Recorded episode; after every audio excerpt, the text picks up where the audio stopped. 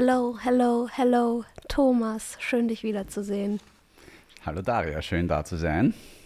Seit ganz langer Zeit mal wieder nur zu zweit. Wir sind ja nicht nur zu zweit, wir haben ja noch unsere unser, Backoffice.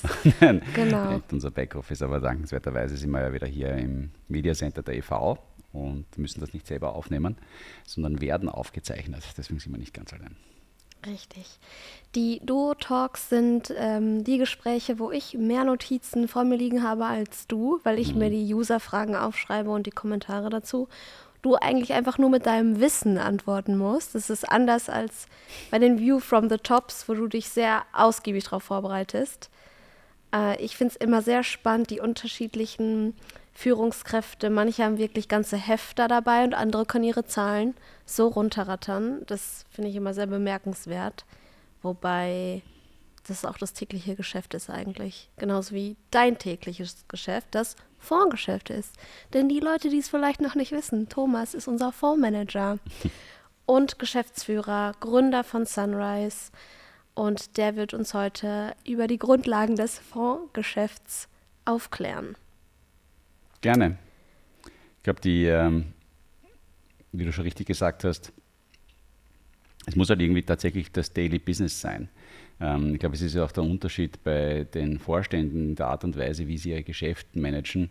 Da gibt es einfach schon eine breit, sehr, sehr ein breites Spektrum. Da gibt es eben die, die sehr tief drinnen sind in den äh, Zahlen und andere, die, ähm, die das eigentlich ihren Finanzvorständen überlassen und selber sich eigentlich eher auf einer sehr hohen Ebene bewegen und halt vorwiegend strategisch unterwegs sind. Und ich würde das jetzt auch gar nicht bewerten. Ähm, bei uns ist es tatsächlich so, dass ähm, auch viele Fondsmanager jetzt über das Fondsgeschäft an sich wahrscheinlich nicht so äh, atemberaubend viel wissen würden, weil sie sich vorwiegend mit der Analyse von Unternehmens äh, Bewertungen auseinandersetzen. Äh, dadurch, dass wir natürlich Sunrise gegründet haben und eigentlich alles von der Pike auf gebaut haben, ist es tatsächlich so, dass ich ziemlich tief im Detail drinnen bin, manchmal mehr als mir lieb ist. Das ist sehr gut. Ich bin's, ich denke manchmal, ich bin es immer noch zu wenig. Vor allem als ich bei Sunrise damals noch Own 360 angefangen habe, habe ich mich auch gefragt, wie viele Player gibt es eigentlich? Äh, mhm. Äh, wie sieht diese ganze Wertschöpfungskette aus? Und da habe ich mich zum Beispiel auch gefragt, wie User Andy P. aus Wien. Thomas, wie kommt der tägliche Fondpreis überhaupt zustande?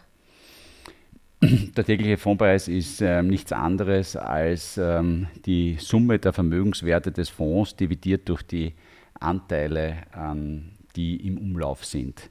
Ähm, das ist die kurze Zusammenfassung. Ähm, die, ähm, ein Fonds ist ja, wie ich das oft auch sage, nichts anderes als ein sehr effizientes Mittel und eine Hülle, um in viele Vermögenswerte ähm, gesammelt äh, zu investieren. Und das nicht nur alleine zu machen, sondern dass es viele Leute machen können. Ähm, ein hochreguliertes äh, und reglementiertes Gebilde. Äh, das heißt, es gibt sehr genaue rechtliche Vorschriften, wie das zu strukturieren ist, ähm, was es tun darf, was es nicht tun darf. Und ähm, der tägliche Preis des Fonds ist eben nichts anderes als, äh, wenn ich jetzt in einem Fonds, sage ich, zehn Unternehmensanteile halte, dann ist es der Wert dieser zehn Anteile und danach werden noch ähm, die anteiligen Kosten äh, berücksichtigt. Ähm, das heißt, wenn der Fonds jetzt eine Gebühr hat von einem Prozent pro Jahr, ähm, dann bedeutet das natürlich, dass er sozusagen ein 365. wenn man so möchte, pro Tag von dieser Gebühr ähm, wird jeden Tag äh, in den Fondspreis mit hineingerechnet.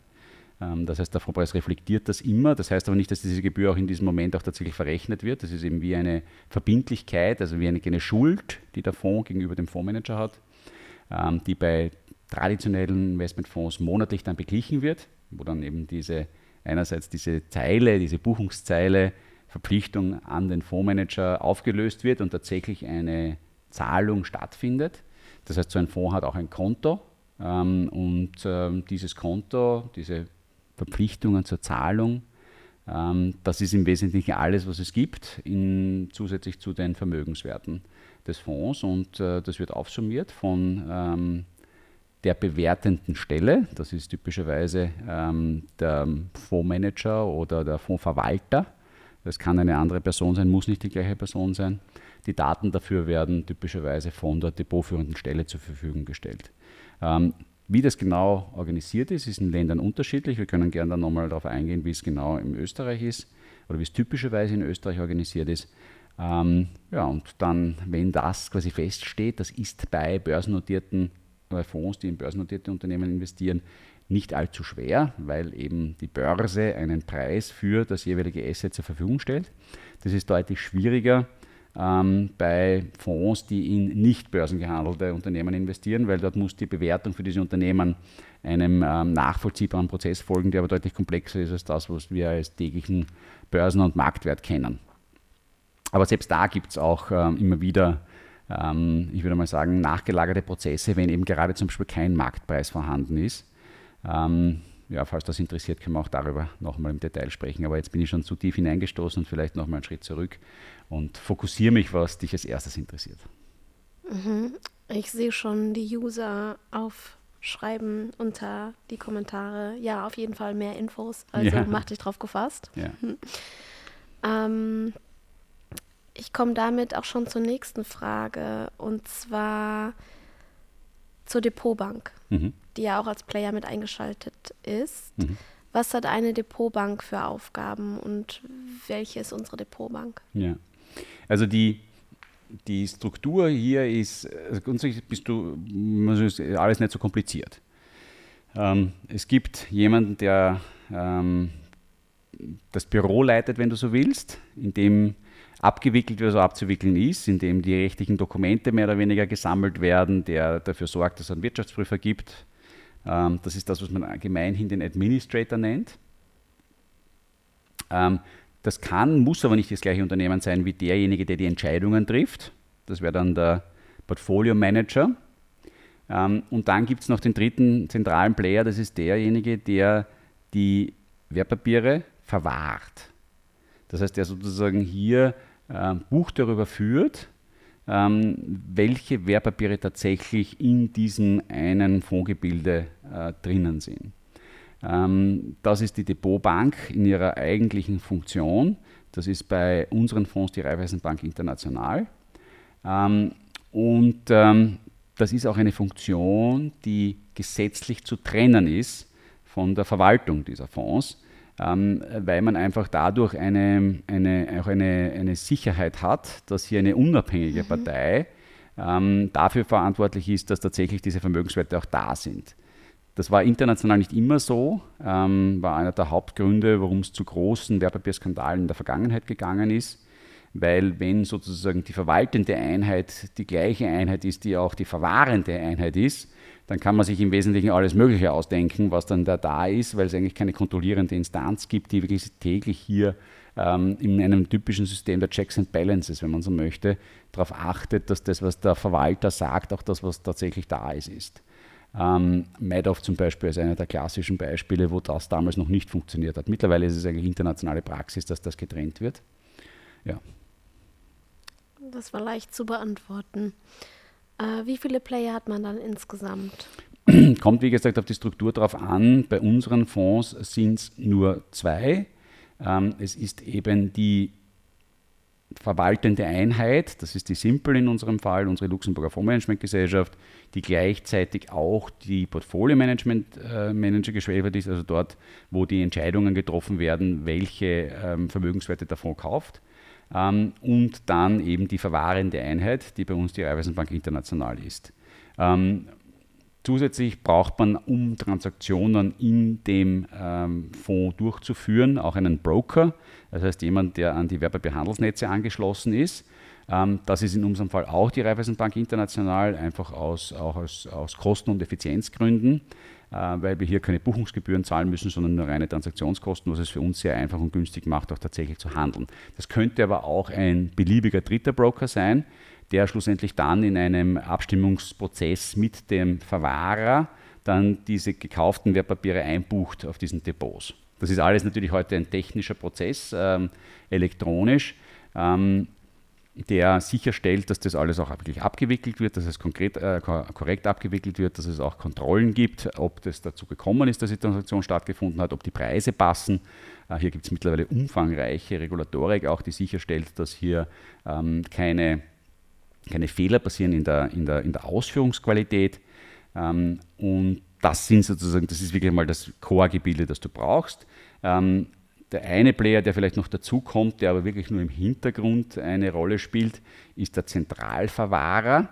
Ähm, das ist eine, eine, eine Stelle, die für einen Rechtsraum, wie zum Beispiel in Österreich, die äh, Aufgabe hat, alle, alle Fonds, unabhängig von ihrer Verwaltungsgesellschaft, unabhängig von ihrer Depotbank, ähm, eine, eine Heimat zu geben, wenn man so möchte. Das ist in Österreich die österreichische Kontrollbank.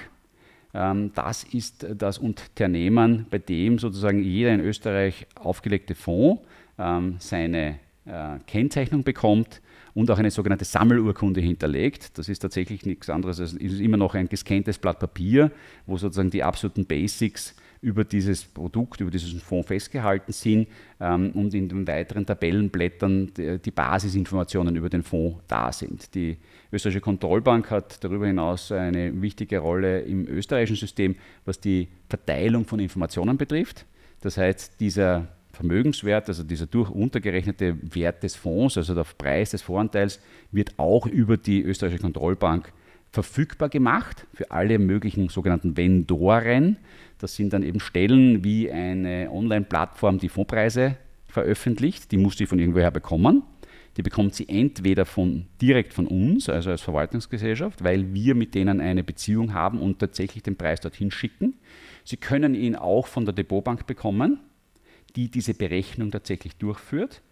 Ähm, äh, allerdings in einer separaten Funktion als von der Verwahrung, das muss man auch dazu sagen. Also es gibt unterschiedliche Parteien innerhalb auch einer Raiffeisenbank international. Ähm, das könnten wir selber machen als Verwaltungsgesellschaft, wird aber traditionell in Österreich durch eine Subeinheit der Depotbanken oder der Banken, die auch Depotbanken anbieten, durchgeführt. Das heißt, auch die könnten diese Daten veröffentlichen oder eben auch über die ÖKB, ähm, die ähm, neben dieser Fonddatenveröffentlichung auch die Steuerdaten des Fonds äh, verwaltet. Ja. Also es sind dann doch ganz viele, ja. auch wenn man im ersten Moment eben nur glaubt, das ist jetzt irgendwie gesagt, ja, also selbst ich, also im ersten Moment, na, das ist eigentlich nur die Depotbank und ja. wir, aber ja, du hast dann, dann noch einmal die, ähm, die anderen Player, die in der, in der tatsächlichen ähm, gesetzlichen Organisation relevant sind. Da spielt natürlich auch die Aufsicht eine Rolle, also die österreichische Finanzmarktaufsicht, die für unsere Fonds verantwortlich ist, ähm, ähm, ist zum Beispiel für die ähm, ähm, Genehmigung der Fondsbestimmungen zuständig. Ähm, ein Fonds hat sich an Bestimmungen zu halten, die zu veröffentlichen mhm. sind. Diese Bestimmungen wiederum werden von der Finanzmarktaufsicht auf ihre Konformität mit dem Gesetz überprüft. Ähm, und das, da geht es von, von der Namensänderung angefangen oder von der Namensgebung angefangen bis hin zu den Anlagerichtlinien steht da alles drinnen. Es muss quasi abgehakt werden. Ja, und die FMA führt natürlich auch eine Kontrolle äh, durch, ob man als Managementgesellschaft allen rechtlichen Vorgaben auch entspricht. Das heißt, es sind dann doch eigentlich eine ganze Menge. Es scheint ja dann erstmal, dass bevor man den ersten Fonds aufsetzt, äh, befindet man sich vor einem riesen Berg vor Regulatorien. Wird es dann besser, je mehr Fonds man aufsetzt? Wird es dann einfacher? Ja, ist auch wieder sehr unterschiedlich von, ähm, ähm, von Land zu Land. Ich würde mal sagen, in Österreich ist es überschaubar komplex, gerade im Bereich, weil in Österreich nicht viel erlaubt ist. Also es gibt äh, viele, es gibt Länder in Europa, zum Beispiel in Luxemburg, wo es sehr viele ganz unterschiedliche Strukturen von Fonds gibt, rechtliche Strukturen.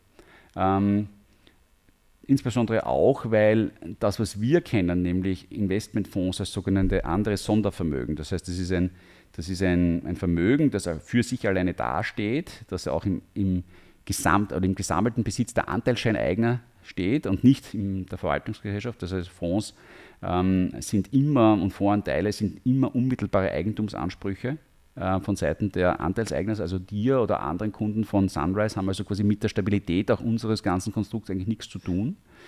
Ähm, das ist nicht überall so, dass diese Einheiten kein, ich würde mal sagen, gesellschaftsrechtliches Organ auch haben. Also was, was meine ich mit einem gesellschaftlichen Organ? Eine GmbH hat eine Geschäftsführung, nicht? Eine, eine Aufsicht hat einen Vorstand. Und diese äh, anderen Sondervermögen, wie sie in Österreich und in Deutschland als die traditionelle Form von Fonds sich entwickelt haben, haben das nicht. Die sind also quasi existieren nur am Papier auf Basis von Vertragswerk. Äh, in anderen europäischen Ländern, insbesondere Frankreich, ähm, war die, die, ist die traditionelle Struktur eines, eines Investmentfonds auch für, für Privatkunden eine andere. Da ist es mehr oder weniger wirklich wie eine Gesellschaft. von der Art und Weise her, die auch ihre Organe braucht. Und es gibt eben ähm, in Europa dann wieder Länder, die beides kennen. Ja, die kennen die Struktur, so wie sie im Westen und Südwesten Europas typisch war. Und die kennen aber auch die Struktur, wie sie hier in Zentraleuropa oder in Nordeuropa üblich war. Und, äh, und noch eine Vielzahl anderer Spielarten, was dazu führt, dass ähm, immer jede Fonddokumentation von neuen mehr oder weniger ein Abtasten das ist, was will man denn genau, was ist denn das Beste dafür und wie schreibt man das alles zusammen. In Österreich ist der, der traditionelle Fonds für äh, Privatanleger sehr standardisiert. Das heißt, wenn man sich, ähm, gibt es auch die Vereinigung der österreichischen Investmentgesellschaften, die mehr oder weniger ein Standardvertragswerk, ähm, ein Standardprospekt herausgibt. Und wenn man jetzt äh, von allen großen österreichischen Verwaltungsgesellschaften sich die äh, Prospekte anschauen würde, würde man sehen, dass sich die Texte im weitesten Form gleichen. Das macht es deutlich günstiger, äh, neue Fonds aufzulegen, ähm, weil man einfach sozusagen diese Texte hernimmt und auf deren Basis einfach nur die unmittelbaren Vorbestimmungen anpasst, aber jetzt nicht die gesamten rechtlichen Regelungen rund um steuerliche Themen und solche Dinge immer wieder neu erfinden muss, wie das in anderen Ländern, wie zum Beispiel in Luxemburg, teilweise suggeriert wird. Ja. Also ist, in Österreich ist es relativ einfach, ähm, den ersten zu machen. Das ist natürlich von der die ganze Struktur mal zu verstehen, wem braucht es eigentlich. Mhm. Ähm, Verwaltungsgesellschaft zu sein, ähm, ist etwas, was jetzt nicht, das ist kein, das ist keine Unternehmensgründung wie jede andere. Ähm, ich habe vorher schon die österreichische Kontrollbank erwähnt. Da gibt es eben Formulare, wo jeder Fonds dargestellt ist. Da gibt es halt ein Pulldown-Menü. Ähm, das heißt, da drückt man drauf und dann kommt eine Liste von Verwaltungsgesellschaften. Und da musst du mal hineinkommen. Ähm, das heißt, dieses Formular muss für dich neu angepasst werden, wenn du in einem Land als Verwaltungsgesellschaft auftrittst. Das ist nichts, was also täglich passiert. Aber den Fonds dann selber tatsächlich zu machen, die Fondsbestimmungen zu schreiben, das ist in Österreich verhältnismäßig einfach im Verhältnis zu anderen Ländern. Gut, wenn wir dann berichten, dass wir mal eben in Luxemburg unsere eigene Fondsverwaltungsgesellschaft gegründet haben, dann heißt es eigentlich, dass da sehr viel, äh, ganz viel Schweiß, Nerven, hm. Äh, sonstige Emotionen mit reingeflossen sind. Das möchte ich an dieser Stelle nochmal festhalten. Es schaut immer nach außen alles so einfach aus, aber wir im Team bekommen intern ja mit, was da wirklich alles hintersteckt. Mhm ähm, kommen wir wieder zurück zu, unseren, zu unserem Frage-Antwort-Spiel. Eine Frage, die öfter gestellt wird, ist auch, dass der Formpreis sich ja nicht täglich, also wenn ich zum heutigen mhm. Tag kaufe, dauert es trotzdem alles immer noch ein wenig mit seiner Abwicklung. Kannst du erläutern, was da im Hintergrund alles passiert? Ja, das ist tatsächlich so und das ist etwas, was ähm, auch mich am Anfang immer wieder äh, bei mir für Unverständnis gesorgt hat. Es ist aber, wenn man es dann sozusagen durchgedacht hat, äh, eigentlich gar nicht wirklich anders möglich. Und das ist, ähm, das liegt, woran liegt das? Also einmal ähm, ist die, bei traditionellen Investmentfonds gibt es eine tägliche Preisbildung. Also es gibt einmal am Tag einen Preis. Ähm, Im Wesentlichen wird sozusagen eine gewisse Uhrzeit festgelegt, zu der man dann eben die Vermögenswerte aufsummiert und durch die Anteilsscheine dividiert und dann zum Vorpreis kommt. Dieser Zeitpunkt liegt äh, bei traditionellen Investmentfonds nicht an dem Tag, an dem man glauben mag, sondern immer erst am nächsten Tag. Und das hat damit zu tun, dass wir auf der Welt in unterschiedlichen Zeitzonen leben und man typischerweise wartet, bis äh, die amerikanischen Börsen geschlossen sind. Äh, und dadurch, dass das erst sozusagen Mitternacht äh, unserer Zeit hier in Zentraleuropa wäre, wird die Vorpreisberechnung immer erst am nächsten Tag gemacht, ähm, um eben sozusagen die finalen Preise sowohl für die nationalen Börsen in Europa zu haben, die asiatischen Börsen sind zu dem Zeitpunkt, wenn unsere offen sind, schon geschlossen und dann eben die amerikanischen Daten zu haben für einen gewissen Stichtag. Wenn ich jetzt also zum Beispiel die, mir den, weiß nicht, äh, was ist heute, der 6. September, ähm, der Fondspreis vom 6. September, der also am 6. September verlautbart wird, der reflektiert die Preise der Vermögenswerte vom Tag davor, nach lokaler Zeit. Wie gesagt, das ist also quasi jetzt, wenn der, das sind die, äh, die, die Schlusskurse von den kontinentaleuropäischen und asiatischen Aktien ähm, vom, in unserer Zeitrechnung tatsächlich vom 5. drinnen, beim 6. und natürlich auch die amerikanischen Aktien von dortiger Zeitrechnung am 5. Ähm, das braucht eben alles, bis das gesammelt wird, klarerweise Zeitverschiebung, plus dann muss es auch noch berechnet werden.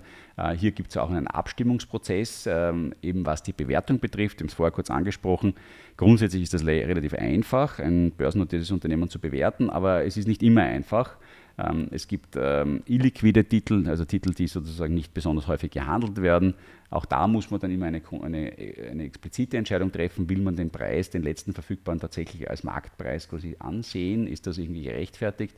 Es gibt Titel, die vom Handel ausgesetzt werden, ähm, haben wir erst jetzt ähm, viele, viele Manager noch nach wie vor im Portfolio, zum Beispiel die, ähm, die ähm, sogenannten Depository Receipts von Gazprom oder anderen russischen Unternehmen die eigentlich nicht mehr handelbar sind ähm, ähm, seit unterschiedlichsten Dekreten der Russischen Föderation. Ähm, und ähm, auch da geht es dann immer wieder um tatsächlich die Frage zu beantworten, bewerte ich das noch, bewerte ich es mit einer Null, welchen Wert hat das Ganze? Das heißt, das ist nicht immer sozusagen einfach nur ein Prozess, der komplett automatisiert erfolgt. Das heißt, da braucht es eine gewisse Abstimmung und so kommt es eben dann dazu, dass das, was eigentlich am Vortag bereits an Preisen feststeht, erst in den Fondpreis des nächsten Tages mündet.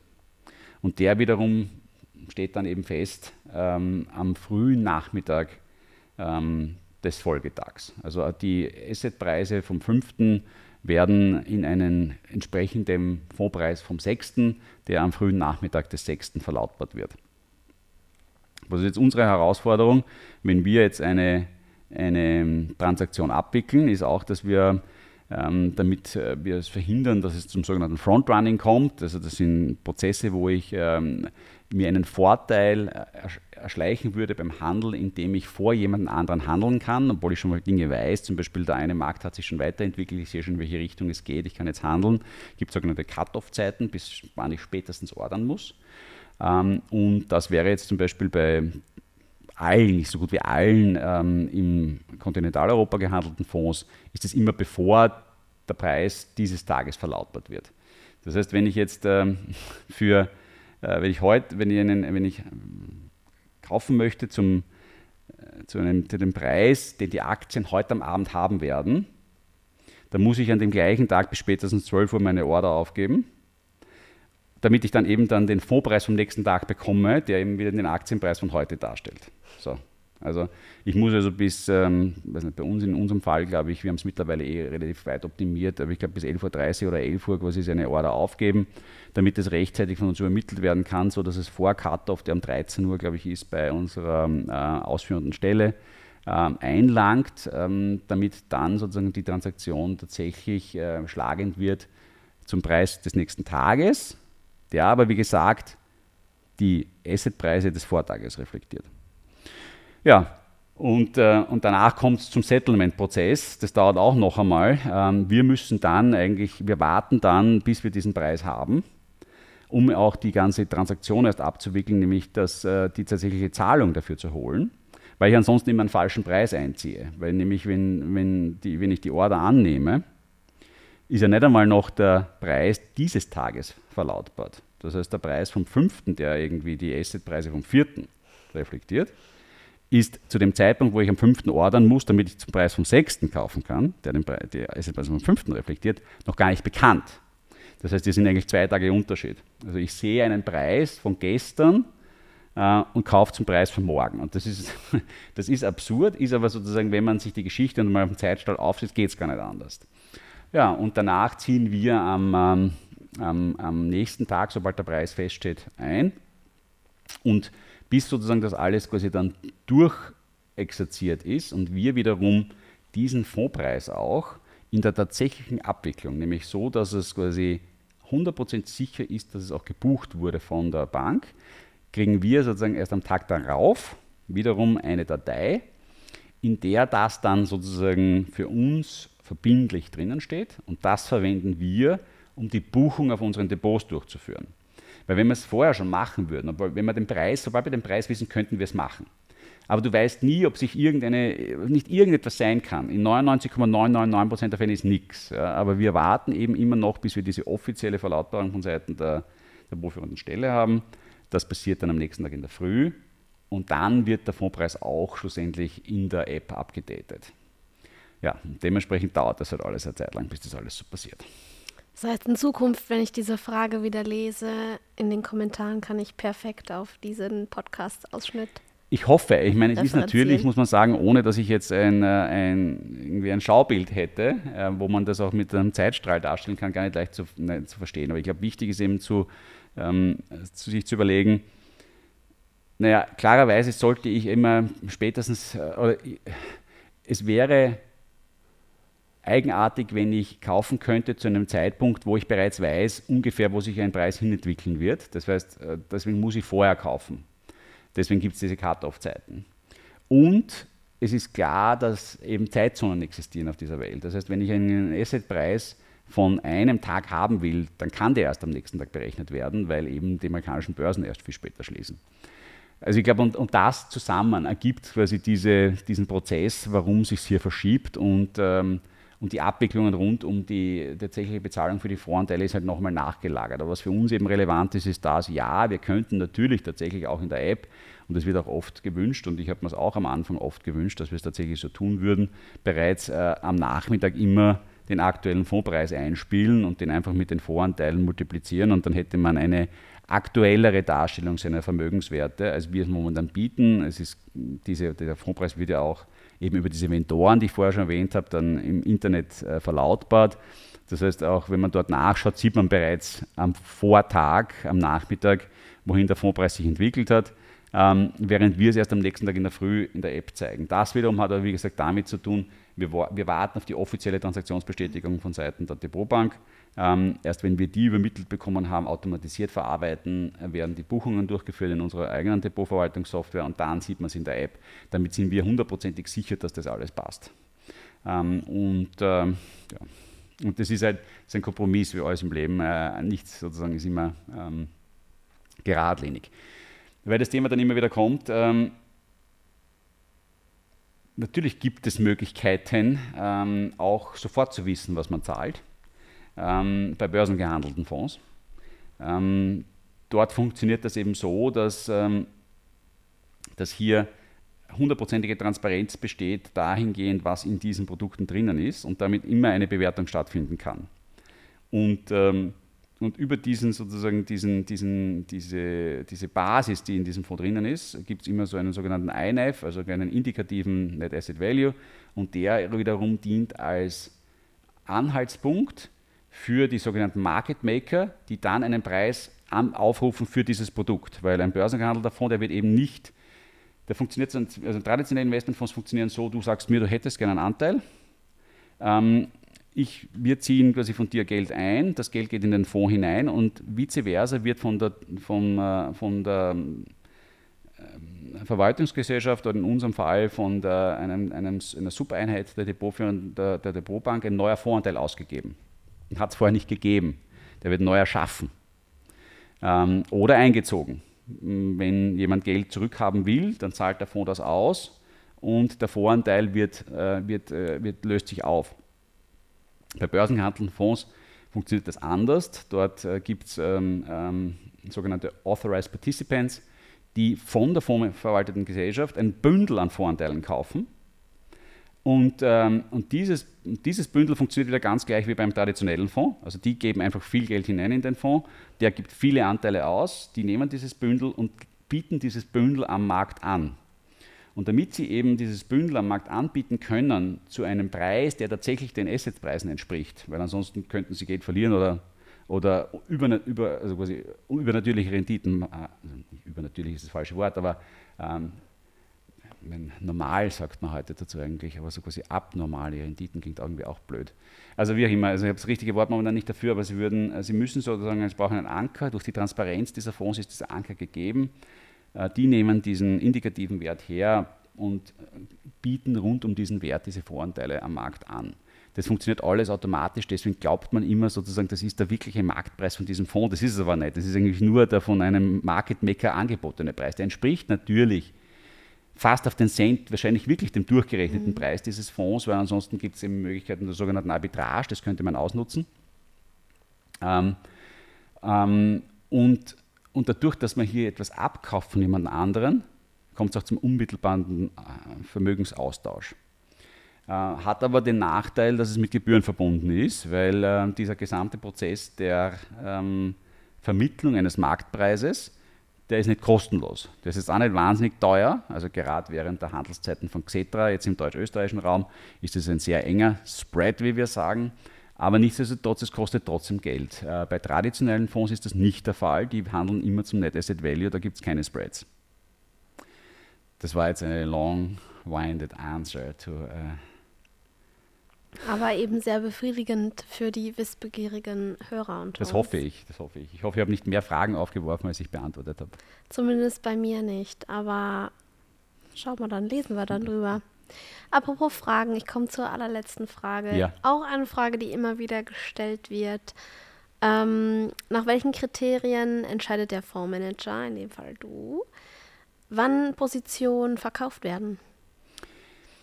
Naja, bei uns also, wir haben eine, eine relativ klar vorgegebene Anlagestrategie für unsere Produkte. Ähm, und ein Grund für uns, Unternehmen zu verkaufen, ist zum Beispiel, wenn es aus unserem Anlageuniversum ausgeschieden wird.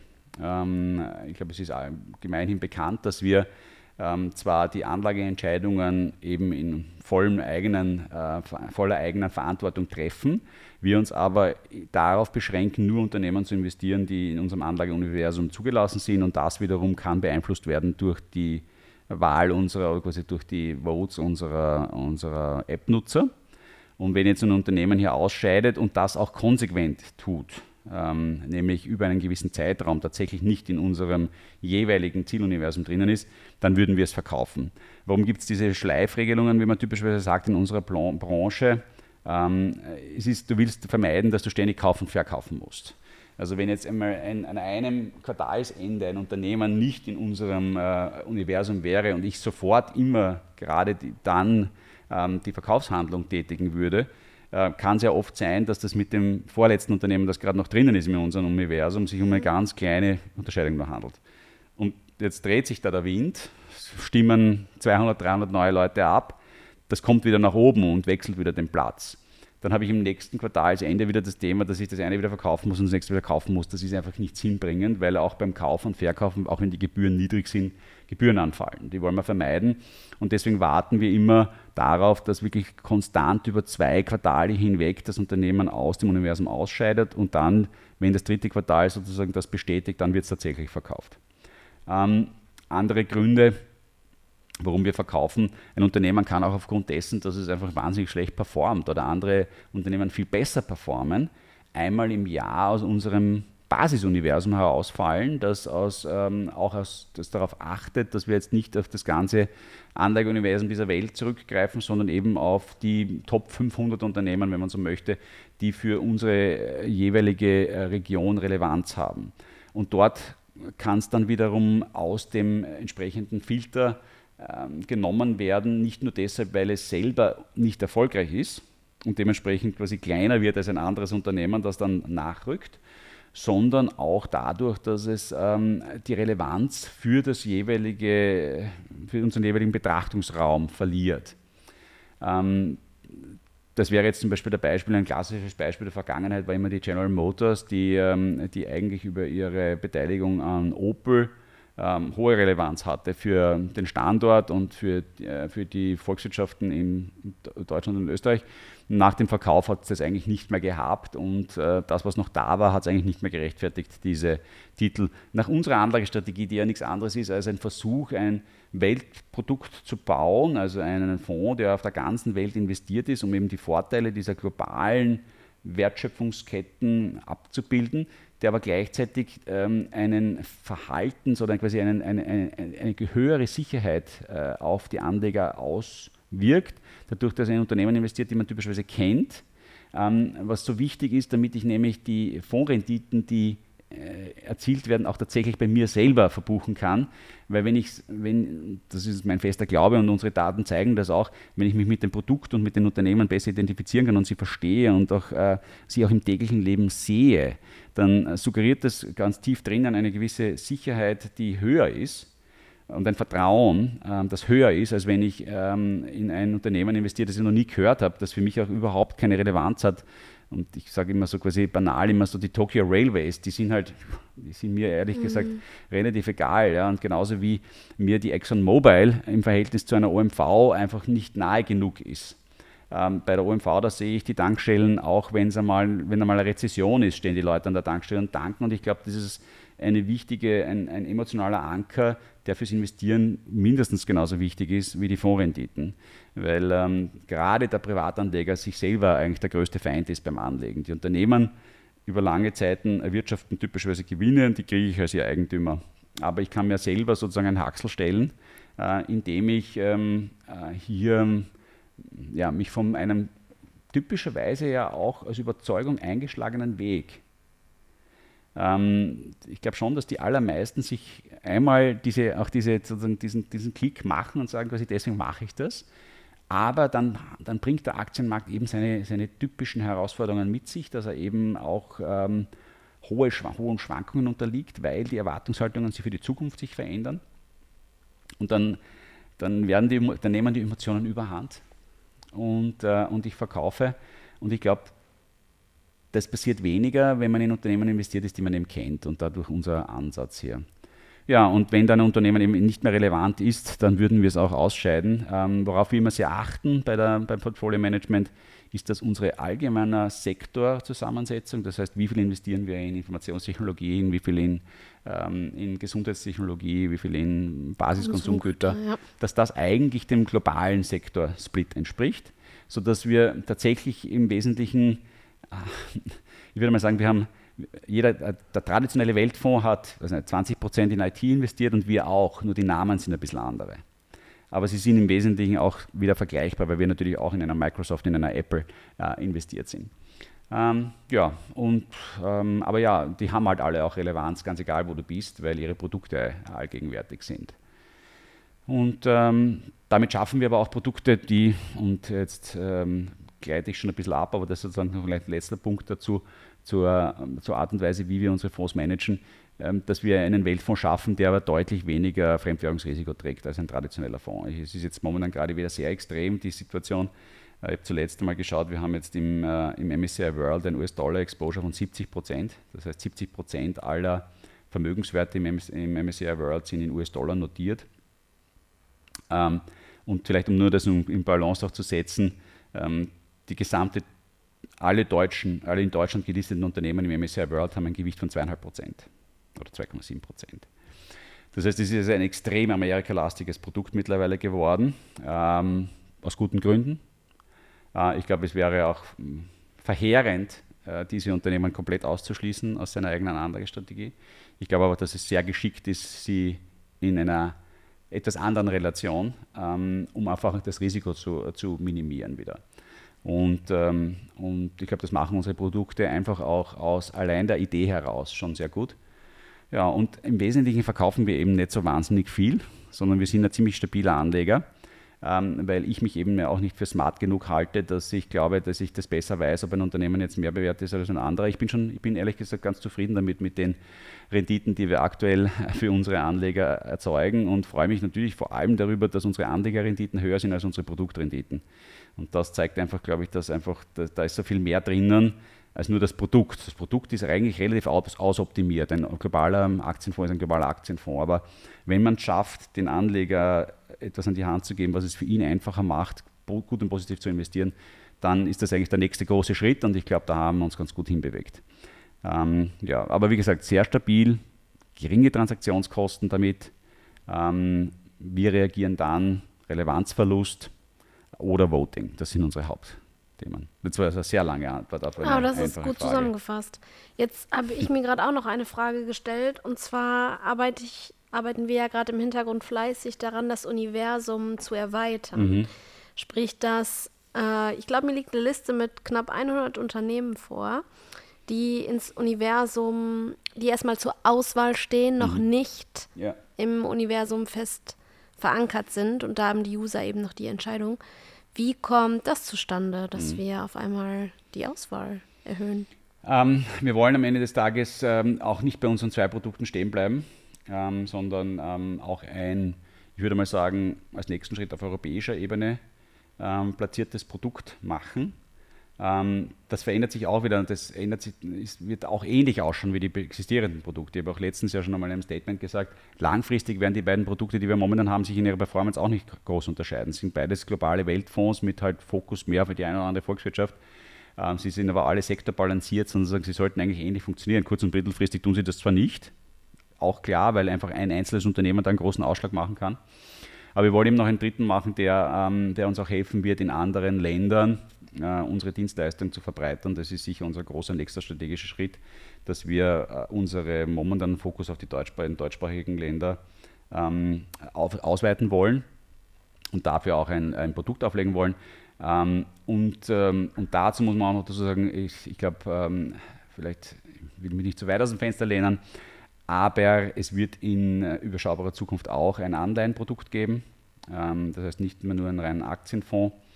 Ähm, und das ähm, wiederum hat damit zu tun, dass wir unseren, äh, unsere, unsere, unseren Fokus auf intelligente Anlagestrategien ein bisschen ausdehnen wollen. du weißt, wir haben den Autopiloten eingeführt vor nicht allzu langer Zeit, der im Wesentlichen eine Überlegung ist, wie man es schaffen kann, Überrenditen zu erzielen, über die allgemeine Marktrendite, indem man eben dann, wenn es günstiger wird, noch mehr kauft.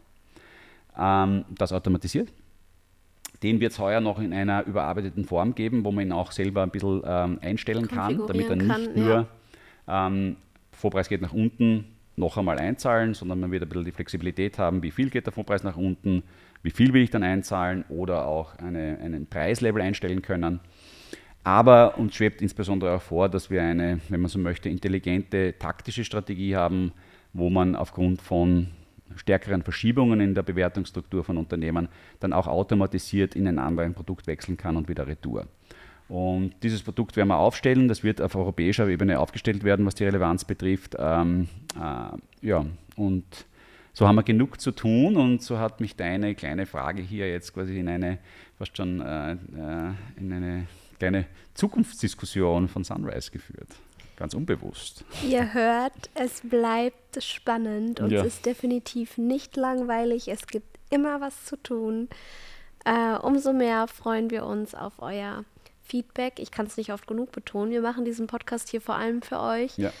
Ähm, nur mit euch funktioniert das Ganze. Wir freuen uns auf euer Feedback, Anregungen, Kommentare, auf Bewertungen teilt den Podcast fleißig, wenn er euch gefallen hat. Stellt uns noch mehr Fragen, wenn welche aufgekommen sind. Und ja, wir werden, ich verspreche es, Indianer Ehrenwort, wir werden alles lesen.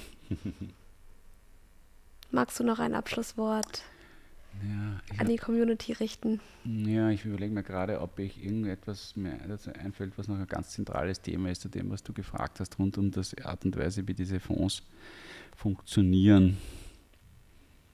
Ja. Vielleicht bist du mit dem Kopf auch schon in Nizza, denn äh, Thomas, was erwartet dich dort? Ja, am Sonntag erwartet mich tatsächlich die Weltmeisterschaft äh, im Langdistanz-Triathlon, also die Ironman WM. Äh, und ich bin eigentlich jetzt schon mittlerweile in freudiger Erwartung, obwohl ich eigentlich nicht so der große Freiwasserschwimmer bin. Also die Vorstellung, da jetzt einen Kilometer ins offene Meer hinaus zu schwimmen, dann wieder Retour und dann wieder rauszuschwimmen und noch einmal Retour die ist jetzt für mich im Moment nicht besonders prickelnd. Ich freue mich aber dann schon sehr auf das Radfahren. Es ist eine wunderschöne Strecke, äh, natürlich ziemlich weit, 180 Kilometer. Das ist äh, jetzt nichts, was man irgendwie jeden Tag fahren möchte. Sehr vielen Höhenmetern, äh, 2600 Höhenmeter, aber ich werde es äh, versuchen, mich dort nicht äh, allzu sehr zu knechten, ähm, sondern auch ein bisschen zu genießen. Und dann hoffe ich, dass es nicht allzu warm wird, weil ähm, der abschließende Marathon findet dann in, auf dem Hauptboulevard in Nizza statt und dort gibt es eigentlich kaum einen Schatten. Und ähm, wer läuft, weiß, dass es einen Riesenunterschied macht, ob man das in der Sonne oder im, äh, im Kühlen macht. Und wenn man davor eben schon fast vier Kilometer geschwommen ist und 180 Kilometer am Rad gesessen ist, dann macht es das nicht einfacher, wenn es dann richtig heiß ist. Ähm, aber wie gesagt, ich freue mich schon drauf. Ich glaube, ich habe äh, zeitlang damit gehadert, ob ich das irgendwie wirklich heuer noch machen möchte. Ähm, aber wenn man sich dann mal qualifiziert für die Weltmeisterschaft, dann sollte man es auch, glaube ich, äh, versuchen ähm, zu tun. Und ich habe mittlerweile, glaube ich, den richtigen Mindset dafür entwickelt, dass ich mich darauf freue, dass ich das Beste geben werde, aber dass ich ähm, es vor allem auch genießen werde, einmal dabei zu sein und eine Erfahrung mehr zu sammeln. Sehr stark. Zwei Dinge dazu. Falls jemand aus der Community zufällig in Nizza sein sollte, es ist ja gerade noch Urlaubssaison, ihr macht Kreuzfahrten, ihr befindet euch in Griechenland, Kroatien und sonst wo, wie ich jeden Dienstag erfahren darf. Auf jeden Fall könnt ihr den Thomas live anfeuern, vielleicht auch ein Foto schicken. Ähm, und dann wird es eigentlich auch Zeit für ein Sunrise gebrandetes Leihball. Aber darüber haben wir vorhin schon gesprochen, das kommt dann auch noch. Kommt Zeit, kommt Leihball. kommt Zeit, kommt Leihball. Also, ciao, Baba, Bussi, wie auch immer, Arrivederci, Adios. Wir hören uns beim nächsten Mal.